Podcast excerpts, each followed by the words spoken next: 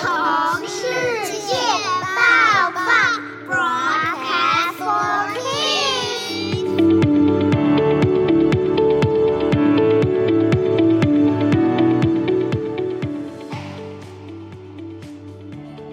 小朋友，你们好，我是 Tiffany，欢迎来到儿童世界报报。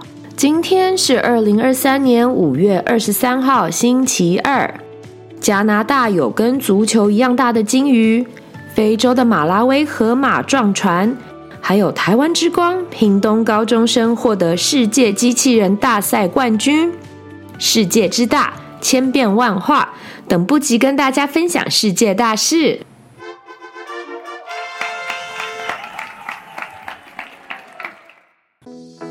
跟足球一样大，加拿大湖泊遭鲸鱼入侵。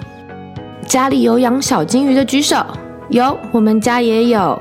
平常小金鱼大概就是小朋友的手掌那么大吧，在加拿大居然有跟足球一样大小的金鱼。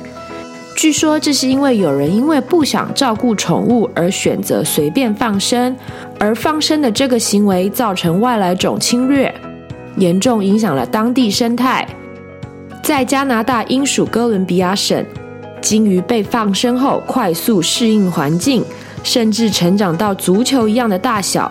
当地政府非常头痛，直呼吁不要再随意放生。其实，可爱的鲸鱼除了会携带各种病菌以疾病，导致水变得浑浊以外，也会吃掉原生物种的卵，造成环境毁灭性的破坏。所以记得哦，小朋友不要把鲸鱼冲掉马桶，或者放到公共水域。河马撞船，小主播 Justin 最喜欢的动物之一就是河马，最喜欢在新加坡动物园看河马游泳，可爱又很好呆。不过别看河马与世无争，它们的攻击性极强，也是陆地上体积第三大的动物，第一大的是大象。前几天，在非洲的马拉威发生了一起意外，有船只遭到河马冲撞，整艘船翻覆，造成船上一名一岁男童不幸身亡，还有二十三个人目前行踪不明。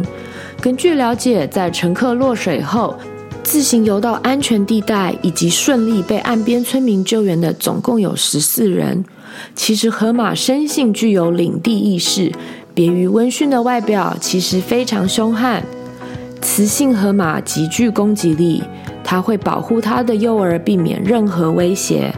估计在非洲每年有五百个人因为河马攻击而死亡。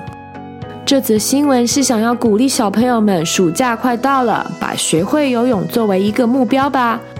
游泳是个好运动，更重要的是它可以救你的命，加油！台湾之光，屏东高中生勇夺美国世界机器人大赛金牌。RoboFast 是由美国劳伦斯理工大学 Lawrence Technological University 创办的比赛，至今已有二十四年的历史。它是唯一由国际知名大学举办的比赛，也是美国太空总署 NASA 跟电子电机工程师学会 IEEE 认可的国际赛事。今年的比赛是疫情结束后的第一次恢复实体举办，共有来自全球二十个国家、近七百个队伍的两千多名选手参与竞赛。而来自台湾屏东的 DDS 台美有钱队四位选手在比赛中获得 The Unknown Mission Challenge 未知任务挑战赛金牌。这是整个比赛中最具挑战性和高难度的项目之一。他们克服了时差与语言的障碍，以优异的表现获得世界冠军，成为台湾之光。美国劳伦斯理工大学也会提供这些金牌学生一年一万七的奖学金去念他们的大学。只要参加的选手也都有一年三千美元的奖学金。小朋友们放心的去做你喜欢的事，只要有努力、有耐心，就会有好的机会，而且机会是留给准备好的人。It's quiz time！小朋友们，刚才有仔细听吗？要考试喽！请问可以随意放生小金鱼吗？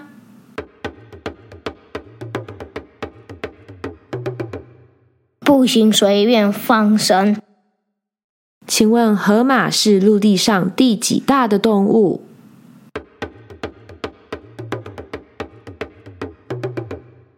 河马是第三最大的动物，第一是大象。请问这一次勇夺世界机器人大赛中的未知任务挑战赛金牌的队伍来自哪里？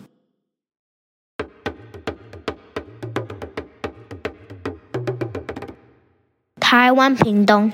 小朋友们都答对了吗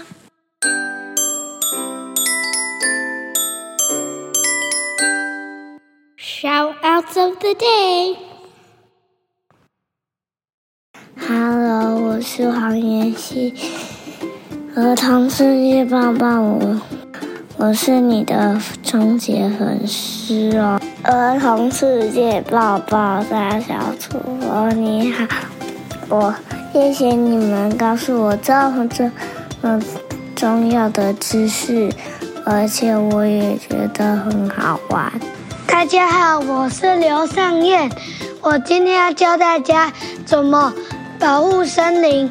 先不要乱砍树，然后不要多种槟榔树，因为会引起土石流。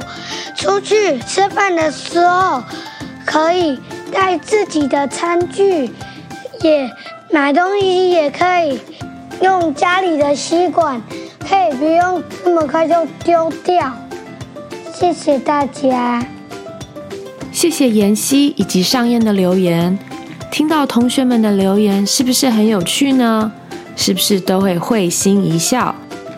有留言的小朋友听到自己的声音，是不是觉得很新奇呢？跟自己的想象很不一样，对不对？能把自己的想法勇敢说出来，对世界各地的人传达正确的观念和讯息，是一件很棒的事。希望我们会有更多的小朋友，请爸爸妈妈帮你录音，多多练习口语表达，让更多人听到你的声音。以上是《儿童世界报报》第二季第五十集，感谢你的聆听，希望你们喜欢。暑假快到了，有没有什么暑期计划呢？可以跟爸爸妈妈讨论一下哦，也欢迎来信跟我们分享。Tiffany 主播跟小主播们暑假会在新加坡、台湾跟日本，有机会也很期待跟大家见面。希望每个收听我们节目的大小朋友都可以透过我们的节目内容增长见闻，让我们继续一起学习。Until next time，下次再见，拜拜。